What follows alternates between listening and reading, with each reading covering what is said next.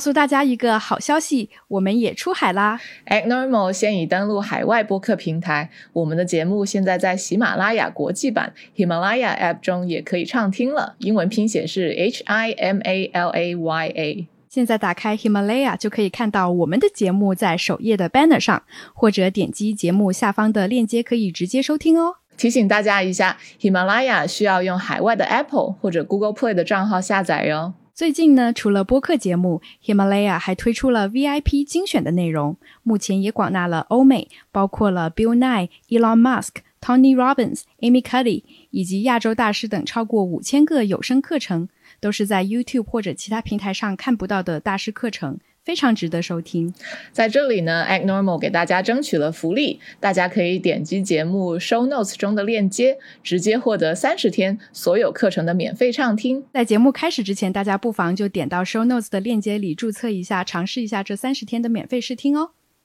Hello，大家好，我们是 Act Normal。我是妹妹，我是大雪，我们以这种方式合体啦，这是我们的一个播客。不知道大家这样子看我们两个的脸凑在一个屏幕上的样子，会不会习惯呢？呃，那我们也是作为一个尝试吧，那以后可能也会再调整这样子。那我们今天要跟大家说些什么呢？我们今天要跟大家讲一个，哎，女生都很喜欢聊的话题，就是约会。是的，其实就是我今天刚刚早上才刚刚约会完回来，所以就感觉，哎，这个话题就我们闺蜜之间可能也会经常聊嘛，所以就感觉，呃，拿出来在播客里面聊，感觉也挺有意思的。其实约会跟谈恋爱感觉是两码事嘛，我们今天就单纯只只聊约会。呃，可能谈恋爱就以后再说。那我们要不然从头开始讲讲一讲自己一开始约会，就从头开始约会到现在都有一些什么样呃认识上的转变，感觉有什么样的不一样？那那大雪先开始吧，因为好像大雪约会的年龄比较早一点。对，我第一次真的有正式的约会呢，应该是在，哎，不对，应该是在初中的时候。哎呀，越想越早，怎么回事？对，但是我感觉 当时的约会也就是看电影嘛，那其实跟一般出去看电影好像也没啥太大区别。但是后来想一想，发现哦，这可能是个约会，因为只有我们两个人出去了。然后我觉得这也是小时候约会的时候一个比较。啊，困惑的地方没什么经验嘛，那你就会觉得说分不清楚到底什么是约会，什么是真的是朋友出去玩，而且可能小的时候你也不会做什么特别，对吧？出格的 事情，所以就更无法确定。比较小的时候的约会，好像是在这方面，就是好像是自己跟自己在那里玩一些心理活动的成分比较多。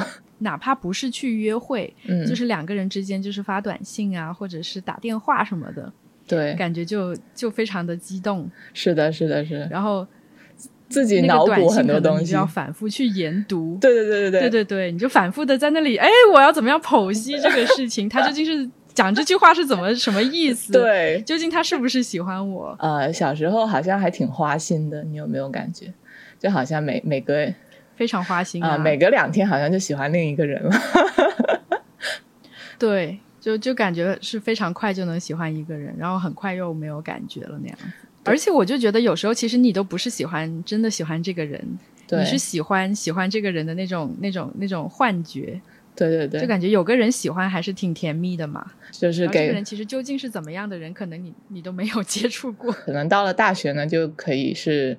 呃，比较认真，比较多时间的去谈恋爱、去约会，所以感觉到了大学之后才是大家真正的学习的契机，约会真正的开始的时候。但是我觉得，可能一开始你还在学校里的时候，就有时候会觉得，还是像你刚才讲的，就是呃，真的是正儿八经的约会和同学之间出去聊一聊，嗯，有时候你就不不太确定，对，界限在哪里？是的，嗯，因为我就记得有有。有有一段时间，就有一个男生就经常的约我出去，嗯，可能我们每天都花很多时间在一起，我我就以为我们已经是在约会了，嗯，然后我就觉得他应该是马上要向我表白了，对，然后后来我才发现他他有一个多年的女朋友，但是人家就从来都没有表达过这个东西啊，然后我就觉得还挺神奇的，就哦，那那那究竟这个东西是不是约会呢？就是他究竟是他。他当时究竟是想想干嘛呢？一开始没有什么经验的时候，你的预期跟别人的预期就不一样，就你们的经历也不一样嘛。那可能就是你觉得说这个东西应该是约会了吧，他应该是。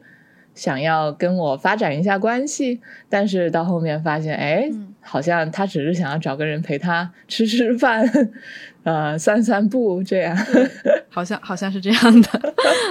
作为这个呃女方的话，可能就会觉得说这个男的很渣。是的，我觉得这个对渣的定义嘛，真的也是随你的年龄会发生很大的变化，还有就是包括你的就是恋爱的经历嘛。就不同的人对怎么样才叫做约会这个定义都非常的不一样。可能现在长大了之后，就会觉得这个东西其实是可以没有什么好害羞的，可以非常明确的就问。就例如他人家约你吃饭，那你可以很明确的问哦，那这个是个约会吗？还是我们就是，对吧？朋友之间出去吃饭。对，那我对啊，我觉得你就是一开始很明确的这样子问的话，可能就会避免非常多的你自己脑补出来的情节。是的啊，假如真的对方是有一些比较渣的打算的话，你也可以比较早的就发现。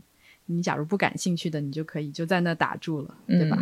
对，那我觉得这种想法也是呃，比如啊，好像是我在出国了之后才比较明确的感受到的。呃，可能大家就一直觉得说是我们两个女生住在一起嘛，然后我们两个看起来好像也还挺挺独立的，那可能就会觉得说我们是没有呃呃没有处在恋爱的关系里面。当然，大家也没有问这个问题，我也不知道该怎么跟大家说。但其实大雪呢，在这段时间。间里面其实是有男朋友，只不过我们是处于异地的一个阶段，所以大家在视频里面就只能看到我跟梅梅，看不到有男朋友这个人的存在。呃，我是在出国了之后才认识现在这个男朋友的，所以我觉得跟他约会的这么一个过程，也让我体会到了还挺多国外跟国内不一样的这种约会文化的。是的，我觉得可能，例如我们之前拍的那个大龄未婚女青年的视频，嗯，很多很多的朋友就会把未婚就等同于你没有处于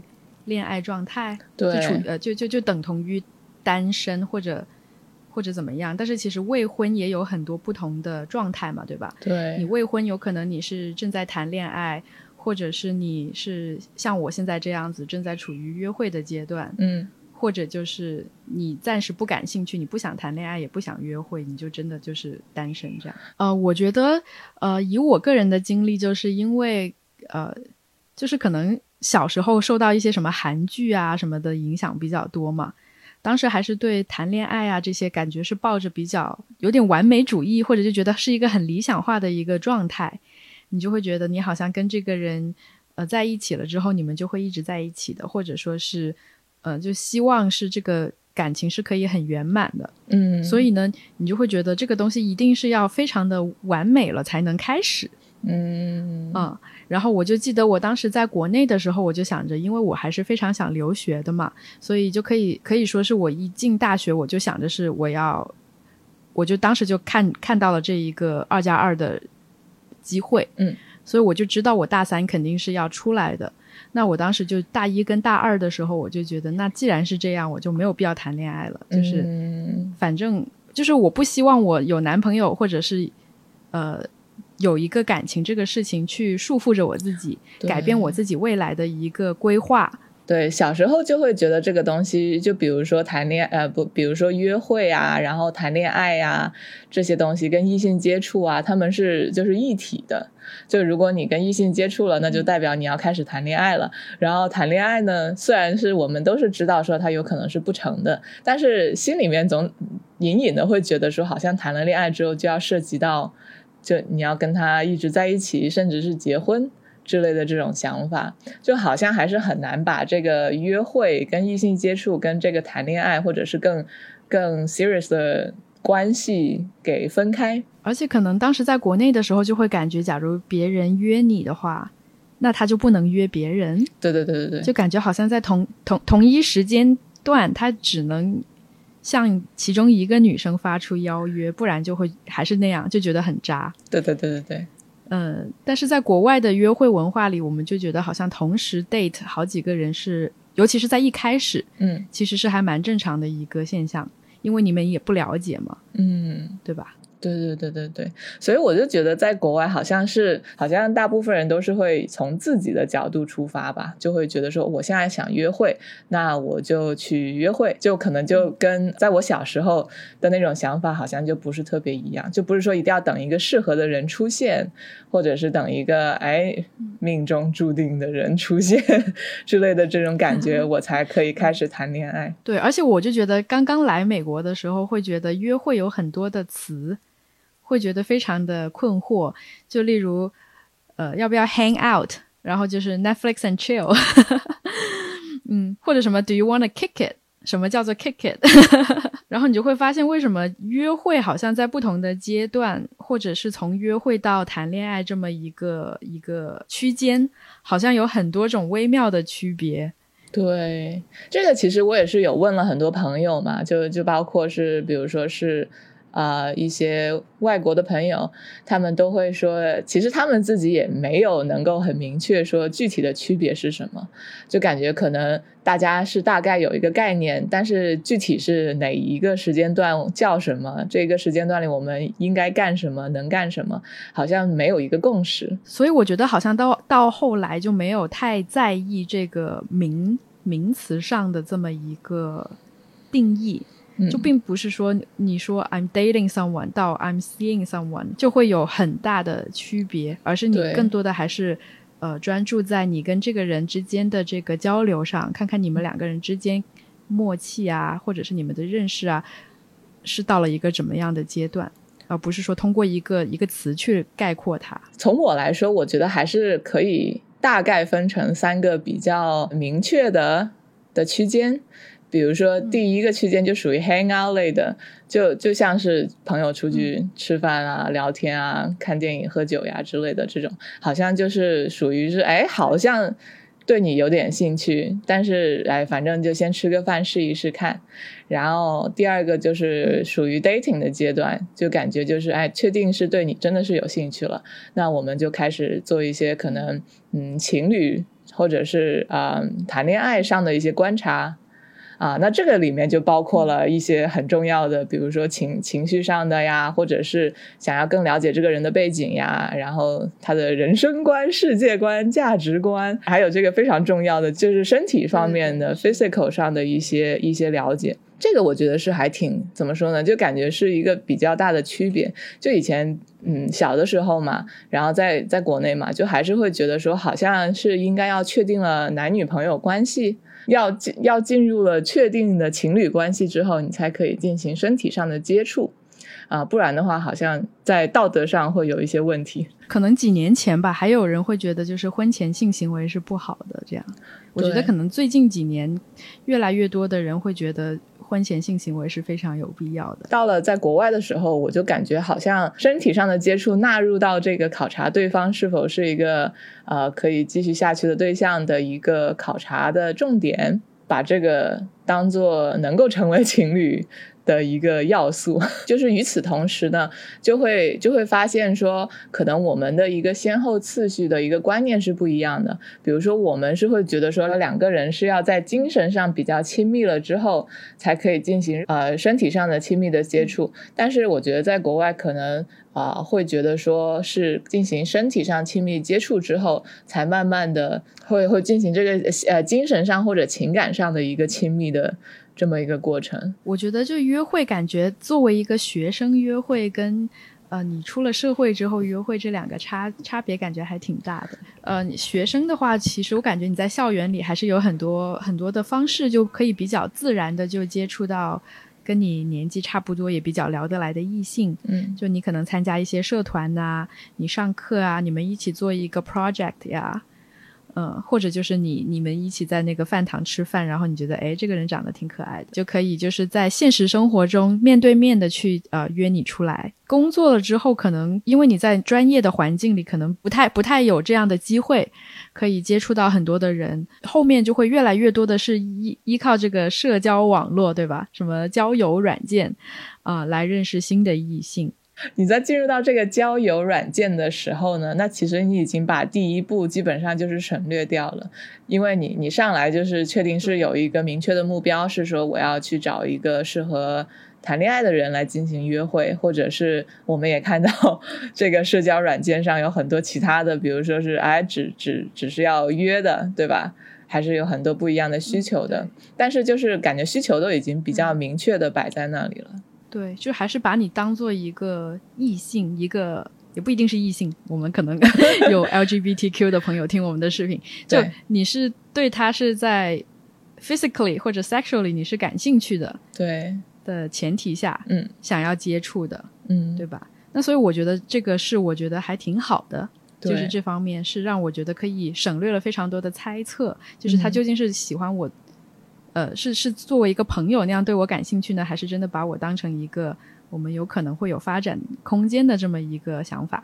那我我来讲讲我的经验好了。Dating app 一开始嘛，就不知道这个东西是怎么样玩的时候，对 你就会想着说啊，那我要我要把自己包装的特别的好，就是想有点想要让自己能被更多的人喜欢。对对对，你就会放自己就是特别漂亮的照片呀，或者是特别美好的样子。然后你写你自己的简介的时候呢，也会把自己包装的特别的好。对于对于对方的要求，好像也不是很明确。对，因为你就觉得，哎，那我讲的这么明确，好像第一就是你好像把自己的范围限制的很小，嗯，第二就是可能那时候还是经历比较少，你就不知道自己想要找怎么样的人，对，所以你就讲的东西都是一些非常的。很宽泛的一些东西，嗯，那其实，在别人看来，别人也不知道你想要找什么，所以我觉得就是这种的话，其实失败的几率还挺高的。然后当时的想法就是因为你要尽量的，呃，就是就是要聊很久，然后才能出来或者怎么样，你就会发现，其实你花了很久的无用功，跟一些你根本就不可能感兴趣的人在在发短信，其实对，就觉得还挺。挺浪费时间的，后面的策略就变成了，假如真的是呃 match 了或者怎么样，就会比较快的，就是约出来见面，因为我觉得就见面的信息量会比你在那里发短信要大很多。是的，然后就比较快就能摸清楚你喜不喜欢这个人。其实很多人就是说话也还是挺明确的，就比如说他就写说只是想 hook up，就是想呃 cuddle 这样的。那那我觉得这种其实挺好的。那你一看你觉得哦不是自己的菜或者是自己的菜，那立马就能分辨得出来。就我觉得这种反而是在我看来是非常的不渣的行为，就是非常的光明磊落。你想要啥就就。你就说出来，那跟你 match 的人肯定也是跟你想法一样的，就不要浪费大家的时间和那个心思了，是吧？但是我之前也遇到过，就是那种写的时候他就什么都不写，表现出自己非常的职业呀，非常的呃有魅力的一一部分，然后你以为他是来这里找女朋友的，结果你跟他聊着聊着，后来才发现其实人家是想要 hook up 的。嗯，然后就我觉得这种反而会让我很生气，我就觉得你浪费我很多时间。对对对对对，就是说自己其实还是很想认真呐，这种的话还是能够吸引更多的人。就可能我觉得有时候你上去的时候，你也不是说你抗拒 hook up，只是觉得我都没跟你聊，那我跟你 hook up 个什么？但是那那这时候就有一些 有一些男生就会抓住这种心理，就会想说，哎，那那反正这样我我网网撒的大一些，那这样鱼多了，那可能上钩的还是会多一些。那我就觉得就看你自己想要什么，就是假如你其实也不抗拒 hook up，那其实我觉得是也没有关系嘛，对吧？假如你有时间的话，对你这样子玩一下也没有关系。我最近的策略可能就变成我会比较明确的。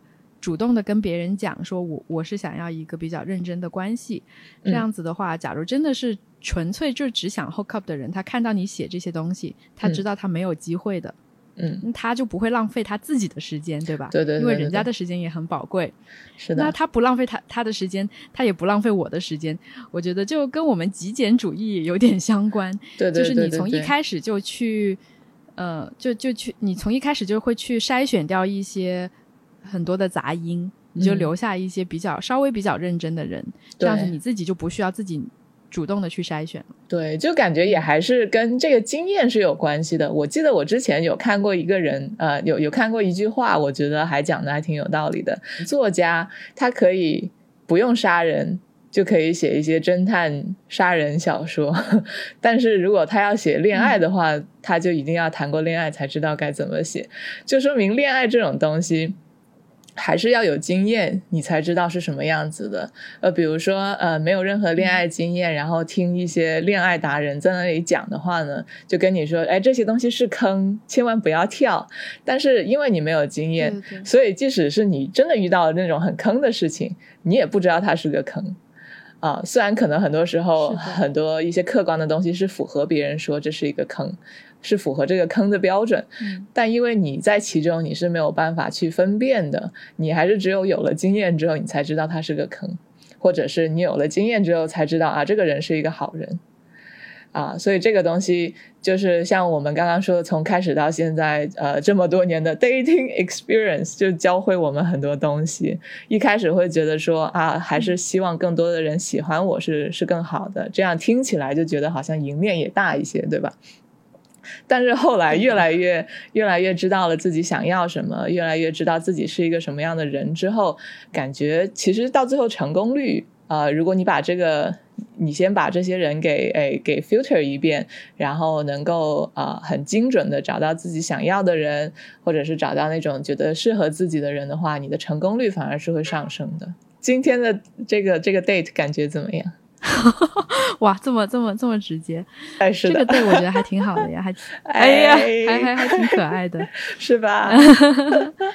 嗯，挺可爱的，嗯，就是我们两个感觉有很多的共同的话题，嗯嗯，就是可能你一开始你一开始两个人在这个 app 上可以 match，就是你们是有一些东西是相互相是吸引的。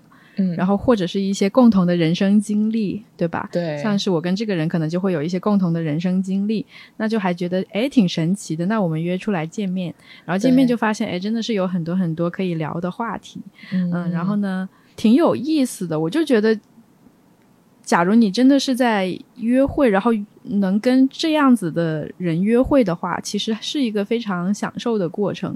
就哪怕你们最后最后不会成为男女朋友，你还是跟另外一个个体有一个比较亲密的交流，对吧？感觉是挺美好的一件事情。那那那大雪，你有试过同时约会几个人吗？嗯，我没有试过同时约会几个人呢，就可能我还是。因为我我感觉我我的约会经历还是比较仅限于身边的人，就是通过学习啊，或者是工作的时候认识的身边的人，都只能单线操作。就是我有试过，就是同时约，因为一开始你也不知道你跟每个人之间是有没有 chemistry，对吧？那我觉得。可能你的目的是你想要谈恋爱，或者你想要 date，那我觉得这个是目的的话，那一开始同时约会几个人是还挺正常的。对对对对对，嗯。但是我觉得这其实你精力还是有限嘛，所以这个数字其实也并不是说非常的惊人。是，就就我觉得两个、三个、三个感觉就已经很多了。对，我是有听过，就是精力更加旺盛的人，就是他们就是就是每天都会约一个不一样的。我觉得这个真的是非常厉害。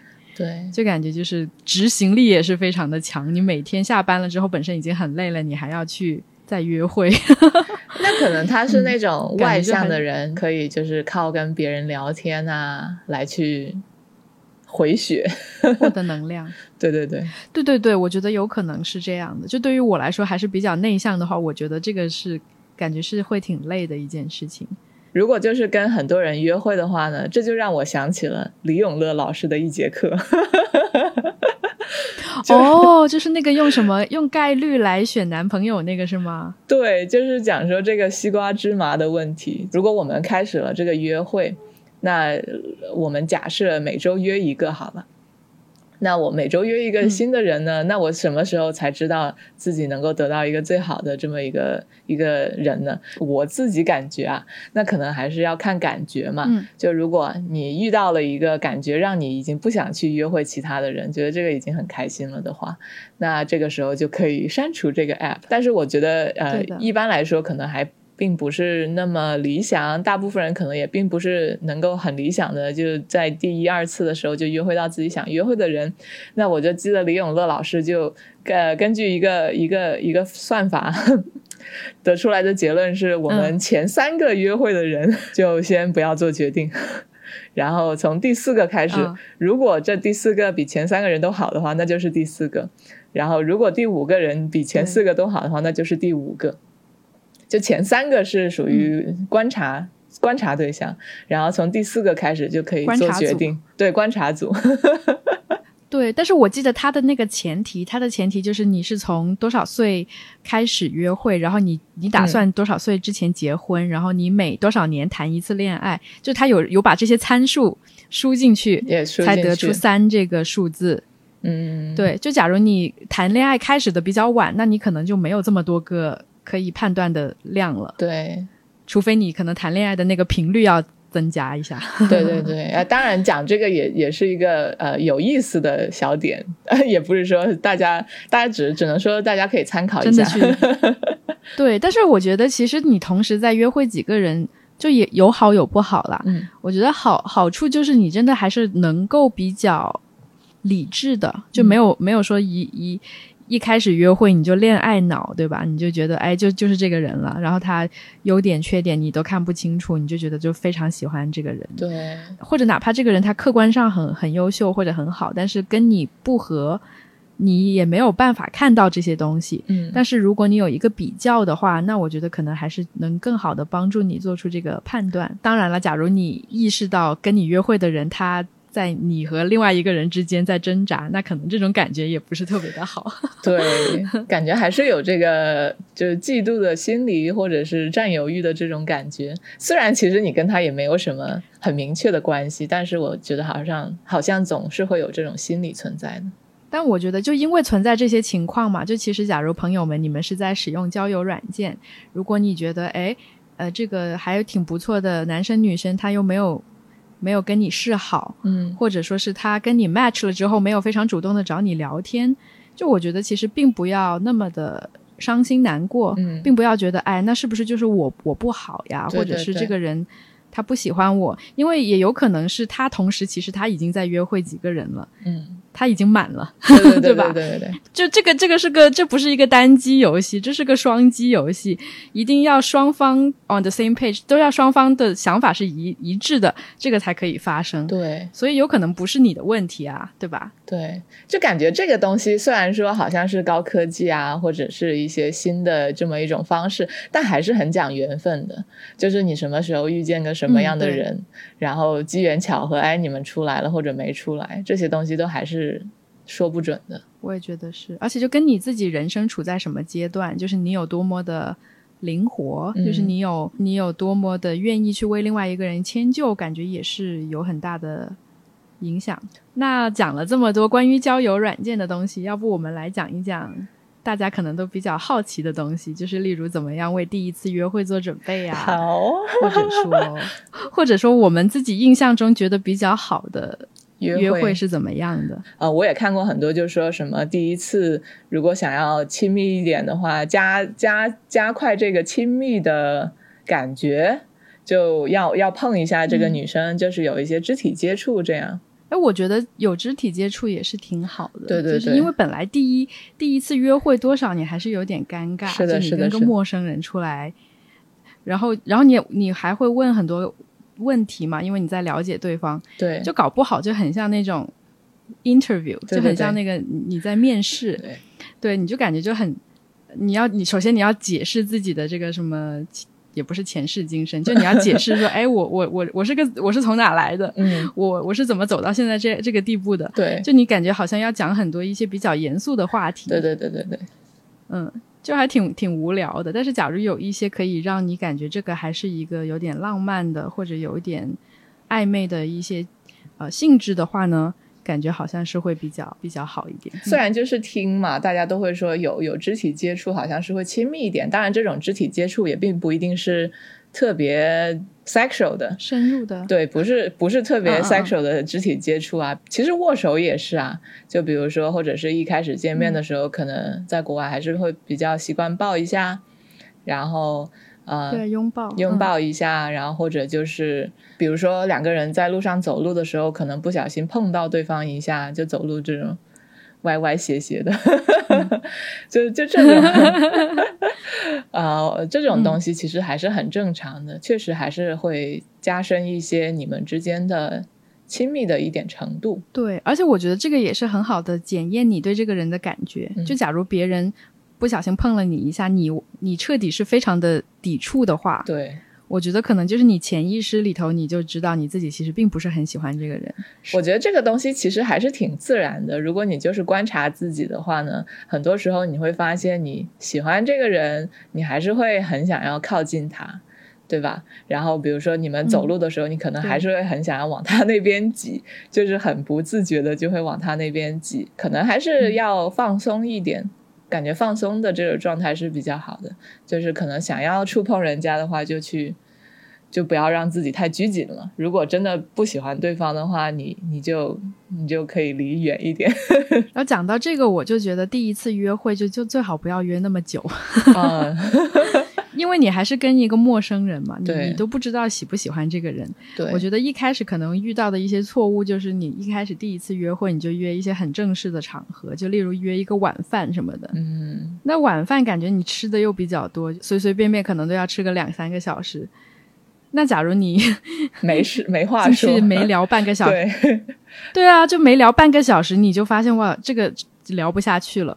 那饭又没有吃完，对吧？对对对对，就很尴尬。你又不买单，你什么都不说，然后你就悄悄的逃走了，好像也不太好。对，所以我就觉得第一次约会就约那种比较轻松一点的，就是比较就喝个咖啡啊，晚上喝个小酒呀，或者。怎么样的就比较短一点的时间的，对，不喜欢就可以走的那种是比较好的。对，那你觉得约就是出去约会的时间段这个东西是不是要要考虑一下呢？就比如说早上啊、中午、晚上时间段。对，我就之前试过约 brunch，我觉得这个就有点太太太家庭感觉，就感觉好像是跟跟闺蜜出去吃早午餐，对吧？或者是跟家里人，嗯，然后而且呢，就是还是有点尴尬嘛。就那你接下来。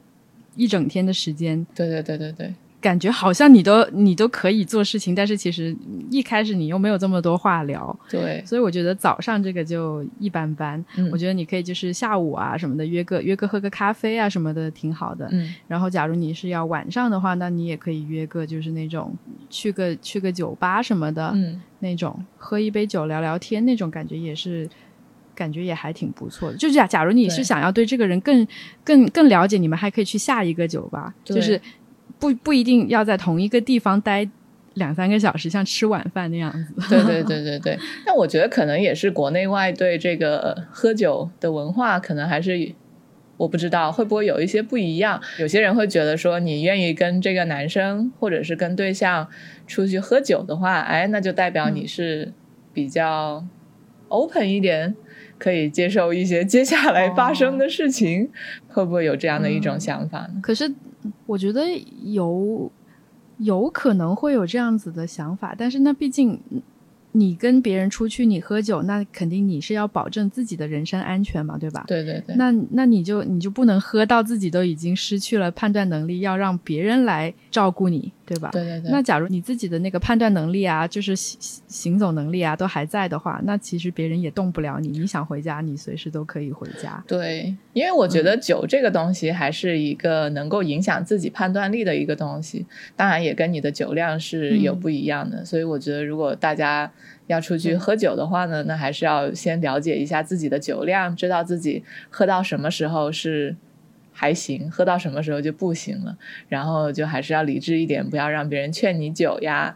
然后我记得之前我有一个朋友就跟我说，呃，就是是一个女生朋友嘛，然后她就是也是。早上没有时间，然后就会约别人晚上出去，可能也是约到一个酒吧里面。啊，她就跟我说，她还挺喜欢这个女呃这个男生的。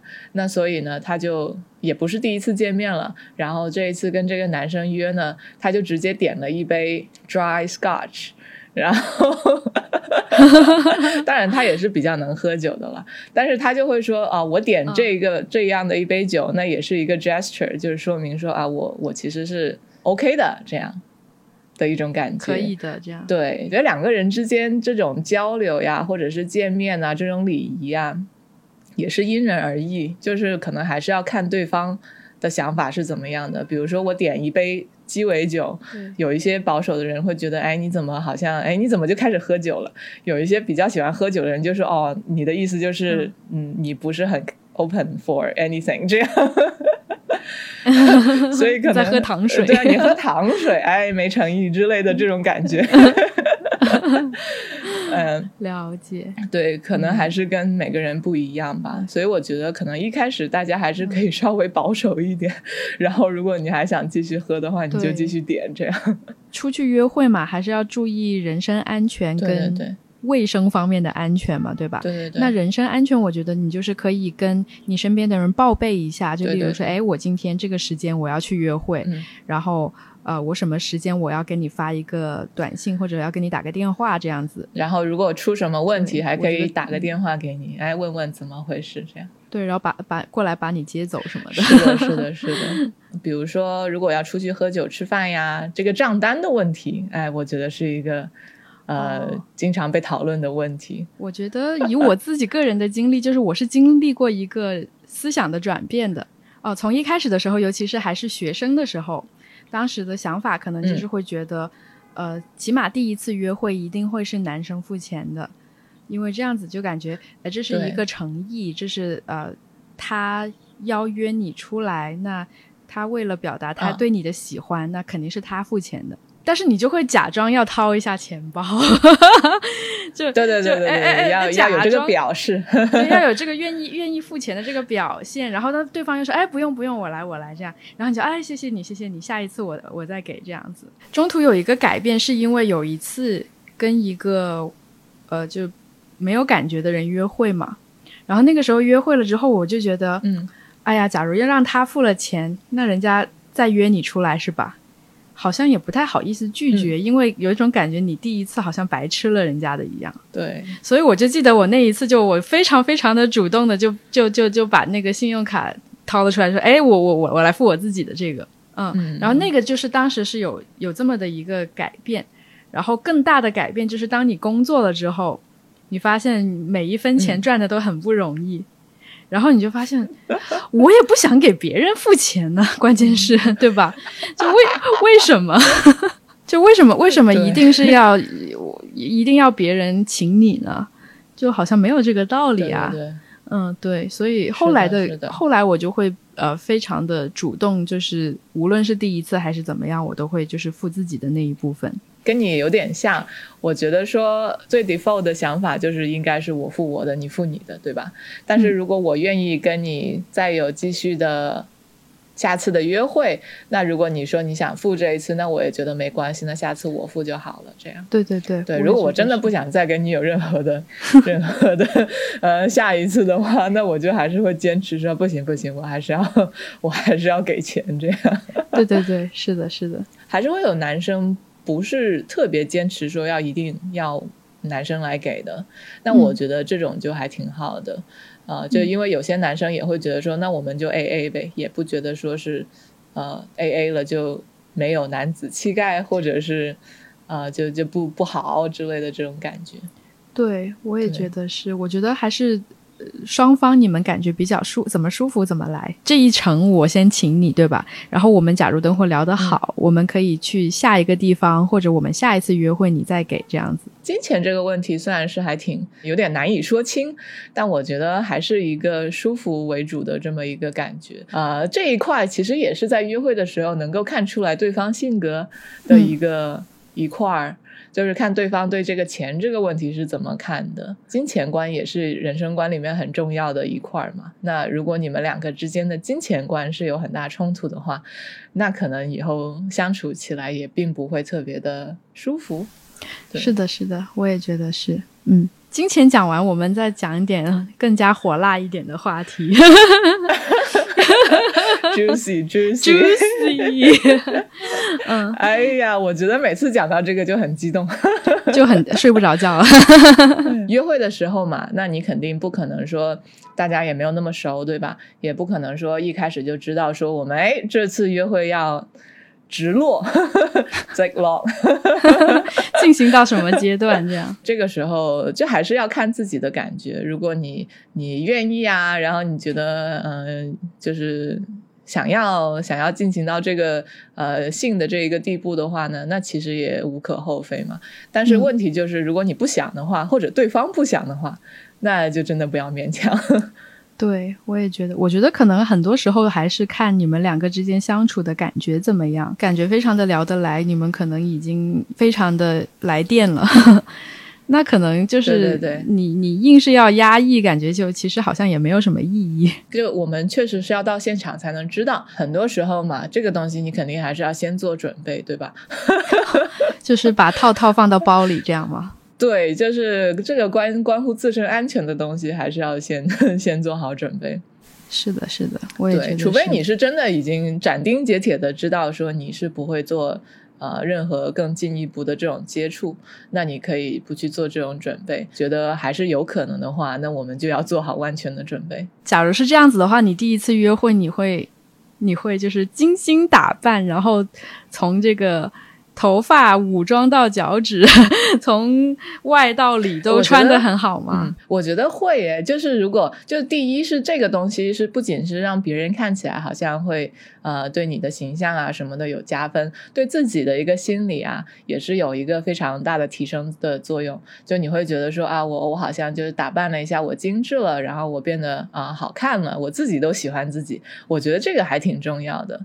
啊，就是自己喜欢自己，你的表现就会更自信嘛。那自信的人肯定是会更有魅力的。嗯，很基本的东西啊，比如说这个体毛的问题，哦，对吧？你平时也是会固定的有一段时间，时不时的会去处理一下你的体毛问题。而如果你觉得这是个问题的话，对，那你会自己也会去处理啊。夏天约会会会露一些皮肤的话，那肯定这个也是一个考虑的范围嘛。那这个可能你也要处理一下。一些啊看不到的地方，万一被看到了怎么办呢？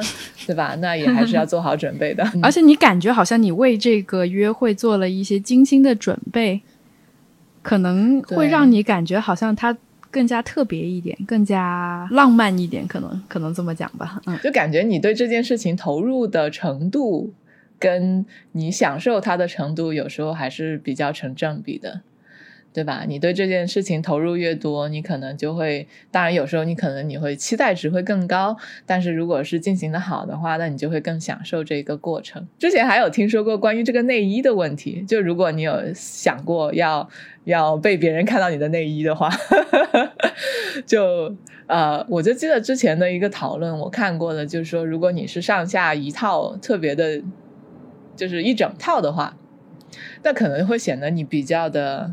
用力，就太刻意了，是吗？哦，原来你都已经计划好了要被人看到，这样。就可能是有些人是这样想的啦，也并不一定是真的就是这样的，也有可能，比如说我是一个特别讲究的人，那我的内衣就都是成套的，对吧？你也不知道人家日常是什么个样子的啊，然后，然后，所以就有些人就说啊，那我那是不是最好的状态就是呃上下都是呃好看的，但它不一定要成套，就是风格统一就可以了。呃，风格统一，然后就不同颜色呀什么的这种，对吧？就感觉好像没有用力，就你明明是要很用力，你才看到看起来毫不费力。对对对对对对，我的天，真是有这种感觉。觉得约会还是最重要的，怎么舒服怎么来，就不要觉得说自己要假装成另外一个人。对，我觉得是的，就是因为你你想想嘛，你你要做的事情是你要筛选出来。跟你合得来，或者你们互相会喜欢的人，那你把自己假装成另外一个人，你你这不就是在做无用功吗？尽量放轻松。嗯，当然，假如你是一开始很紧张的话，那你就多多约会几次，慢慢的这个东西也是练习的嘛。对对对，还是你就会没有那么紧张了。是，而且我觉得随着你的人生的经历更丰富，你你能谈到的东西。也更多，嗯，就例如，好像我这次去约会，我就可以跟别人说，哎，我我有一个 YouTube 频道，我有一个播客，对对对对对，对，就感觉就是这个东西就很自然的就可以成为你们之间讨论的一个话题，是，呃，然后如果真的是跟你是有共鸣的人，他是会愿意去听的，然后也会，呃，觉得。挺有意思的。是我也是这样觉得的，所以还是要感觉还是要在心理上要接受自己。如果没有成功的话，那也不一定是你自己的问题。对，就不要把所有的责任都揽到自己的身上去。我觉得还是一开始不要抱太大的期望，就比较轻松的心态去去看待这个事情。它本身可能会是呃有意思的，可能会是一个比较正面的一个。Experience 可能是一个不太好的 experience，对，但你不可以因为说有有过不好的经验，你就不去尝试了。毕竟不不去试，你就你就没有就没有事情会发生，对对吧？对对对。我觉得好像感觉到现在这个年纪了，我们身边其实也会出现那种，就是通过 Tinder 或者通过什么什么软件。